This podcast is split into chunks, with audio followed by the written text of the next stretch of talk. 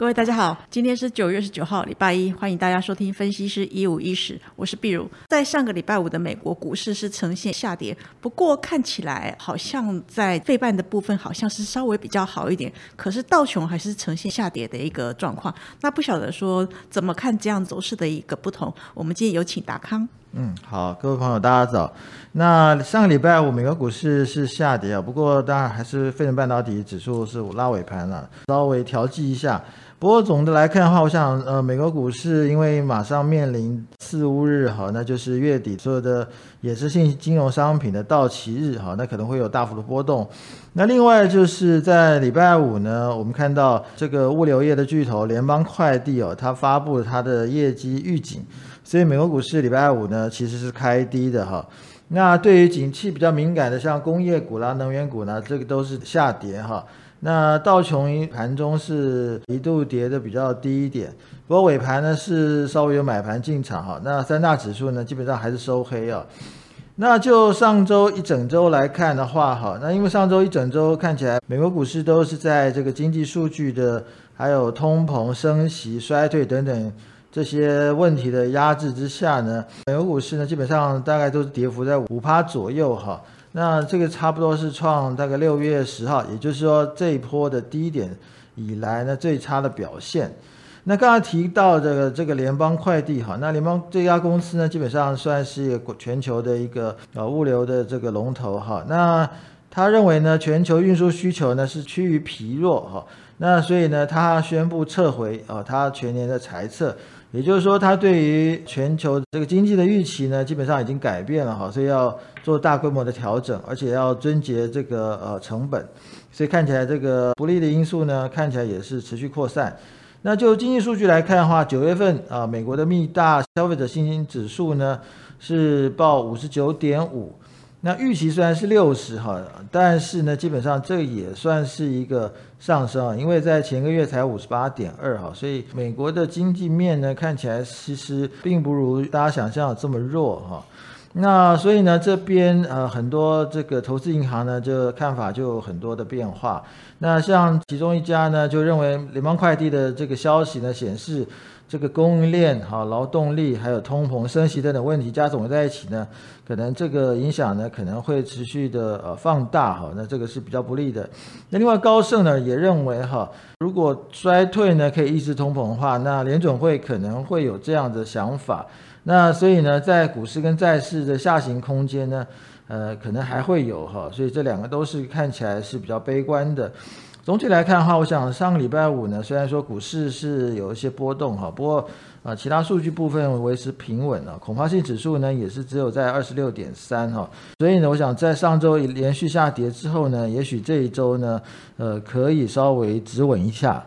好，谢谢达康。那其实。现在看起来好像就是一跌升之后的一个稍微调剂一下，可是还是比较要注意的是，因为 FedEx 这个市场是认为说它是重要的景气代表的指标，那因为它跟大家讲说全球的这个运输的这个需求是比较疲弱，货运量看起来是比较属于下行的风险，所以说哦，对于整个。呃，不管是在国际情势或者是美国的一个经济的话，看起来它基本面的一个下修的风险还是比较高，这里要注意。那另外，我们回到这个台股的部分，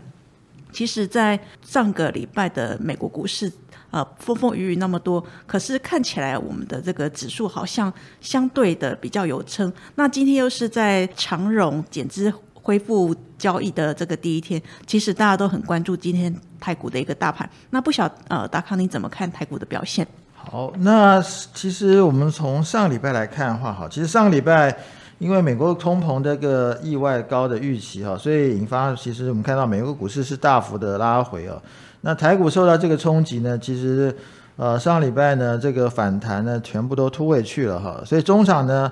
加权指数收在一四五六一点，哈，那一周下跌了二十一点，其实这个跌幅呢，跟美国股市来看算是非常小，哈。那不过五日均量呢是到了一千九百五十七亿，哈，是出现一个下跌出量的状况。那另外一个上柜市场呢，则出现了一个震荡，哈，那一周是跌了一点二四趴，收在一百九十一点，哈。那五日均量呢是下降，哈，那所以看起来上柜呢则是价跌量缩。那其实从走势来看的话，台股的攻击季线呢是再度失败哈，那依旧是在季线的压力之下哈。不过台股面对这个利空呢，是隐隐的有一种一种抵抗的一个姿态哈。那至于说 OTC 部分呢，因为 OTC 在前一波升级热潮之下呢，一度已经远远的甩开大盘哈。那不过本周呃，在上周来看呢，资金潮是有点稍微休息哈，所以短线是会进入一个休息状态哈。那那不过看起来呃 OTC 的季线已经扭转向上哈，所以算是率先的杀出重围。那就本周来看的话，我想第一个大家关注就是二十一号美国的 FOMC 会议决议哦，那就要等待美股的表态哈。那有鉴于八月的通膨是高预期哦，所以 FED 再次升息应该是没有问题哈。大家目前猜测是升息三码哈。那另外这个我想最主要是就市场对这个解读如何啊，就升息是否符合预期啊？那我想有很大的不确定性，而且目前的美国股市基本上已经接入接近这个六月中啊这个前坡的低点哈，那这个地方事实上真的要小心。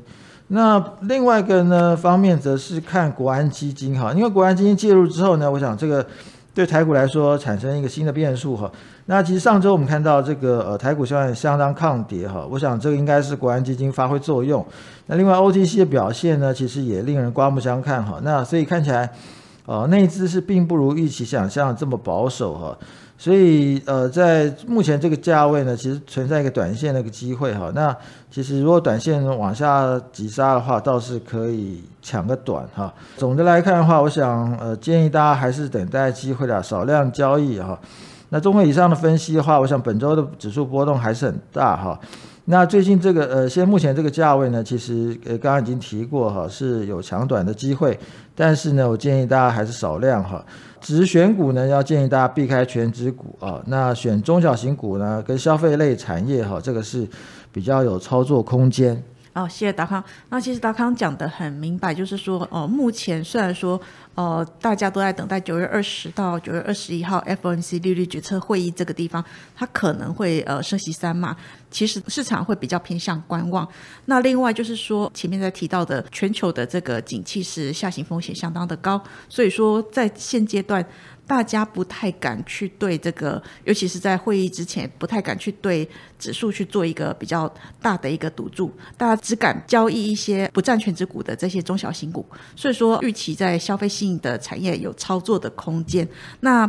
在短期的一个状况来看的话，因为国安基金这个地方，它也有对市场做一个多方信心的一个示范作用。所以说，呃，最近的一个。量缩的一个状况之下，我们认为还是存在着中小型股的一些交易的一个机会。那利空下冲击可以酌量抢短，但是这个地方大家还是要注意您的操作节奏跟您的这个市场风险都要去做一个衡量。那接下来我们来看一下最近三大法人的一个动向。其实，在上个礼拜，三大法人的一个动向是比较属于偏空的，主要还是受到这个八月份 CPI 的一个数据的一个影响。那以上个礼拜五的三大法人的进出动态来看的话，外资还是呈现一个比较大的一个卖超，卖超一百七十四亿元。投信的话还是维持在一个呃连续性的一个买超。那上个礼拜五的买超金额是达到三十点五亿元。如果说我们看到最近的一个内外资的一个状况的话，好像。呃，外资它在操作的轨迹已经有一些轨迹了。虽然说最近呃投信跟外资的一个操作还是不同调，可是不管是投信跟外资，呃，不晓得达康您怎么解读？还有需要比较着重在哪一个哪一类法人的一个操作上面呢？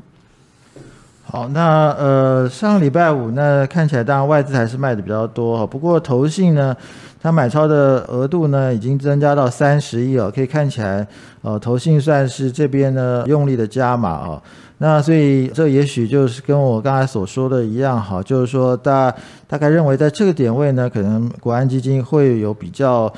大的支撑力道哈，所以投信也参加进来哈，参呃共襄盛举。那不过就它的呃交易内容来看的话哈，我想外资呃卖超呢倒是已经变成老生常谈哈，可以看看他买买些什么哈。那其实从外资上礼拜五的买超来看的话，其实它是比较着重在解封概念股跟生技股哈。那我这个我想解封的这个方向呢是持续不变的哈，所以。可能有一个比较呃长的操作空间。那至于说投信呢，它加大力度买超之后呢，就是看一下话，那投信呢在大电子股的布局哈，诶倒是比较用力哈。那不管是目前呃股价虽然说是比较低一点的话，其实看起来。啊，投信对于大电子股呢，呃，倒是有逢低加码的一个态度哈。那我觉得这个是可以考虑的，呃，所以我想基本上看起来还是大家还是归看呃内资的一个动向呢，会比较具有参考价值。哦，谢谢达康。那其实最近的一个操作动向的话，因为市场上还是比较属于。买小型股的一个状况，那在这个地方又是以投信角度作为积极。那如果说比较内外资的一个操作动向的话，我们还是比较建议就是呃看投信的一个操作会比较好一些。以上是九月十九号礼拜一分析师一五一十的内容，谢谢收听。本公司与所推介分析之个别有价证券无不当之财务利益关系。本节目资料仅供参考。投资人应独立判断、审慎评估并自负投资风险。风投 Good 有三种会员方案，研报会员注册后可以观看所有研究报告；白金会员多了每周选股七加七完整版的个股推荐；新黑卡会员方案多了分析师面对面讲座，内容有每月三场的台股策略解析。和每季一场的权威专家座谈，详细方案介绍，请大家加入永丰投顾赖官方账号后，从下方图文选单了解更多。